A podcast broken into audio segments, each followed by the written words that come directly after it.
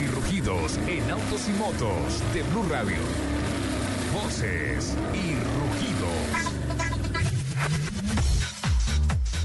La tecnología Sky Active de Mazda estableció 20 marcas en el óvalo de pruebas de Papenburg, Alemania, con tres Mazda 6 que recorrieron más de 5.300 kilómetros en las manos de 23 pilotos de 7 países diferentes.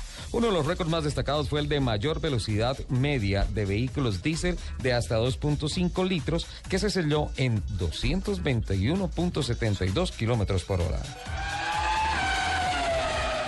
La nipona Mitsubishi lanzó en Nagoya su nuevo avión, el MRJ. Se trata de un avión de propulsión turbo con capacidad de hasta 90 sillas. El Mitsubishi Regional Jet, que competirá en el mercado contra el Embraer y el Bombardier, ya cuenta con 400 pedidos de diferentes partes del mundo. El presidente de la Federación Internacional del Automóvil, Jan Todd, expresó a medios de comunicación galos que la gente se acostumbró a ver pilotos chocar a 200 kilómetros por hora saliendo indemnes. Lo había dicho antes del accidente de Bianchi y lo digo ahora. Eso no era normal, era un milagro.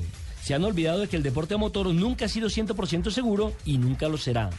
La FIA creó una comisión para estudiar en detalle el accidente de Jules Bianchi en Suzuka. Un estudio elaborado por el Centro de Investigación Económica y Social Fe Desarrollo y presentado por Andemos, Asociación Colombiana de Vehículos Automotores, reveló que más de 55% del parque automotor del país, de casi 5 millones de vehículos, tiene más de 10 años de antigüedad y peor aún, uno de cada tres carros tiene más de 20 años. Este informe concluye que el parque automotor colombiano sigue siendo viejo.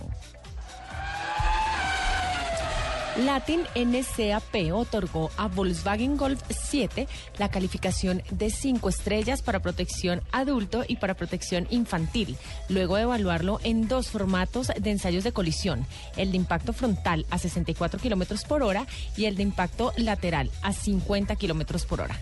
Este es el primer coche de la Volkswagen que alcanza la máxima calificación de 5 estrellas. La sueca automotriz Volvo ha anunciado importantes avances en la tecnología de su proyecto Visión 360 con que busca disminuir al máximo la accidentalidad vial.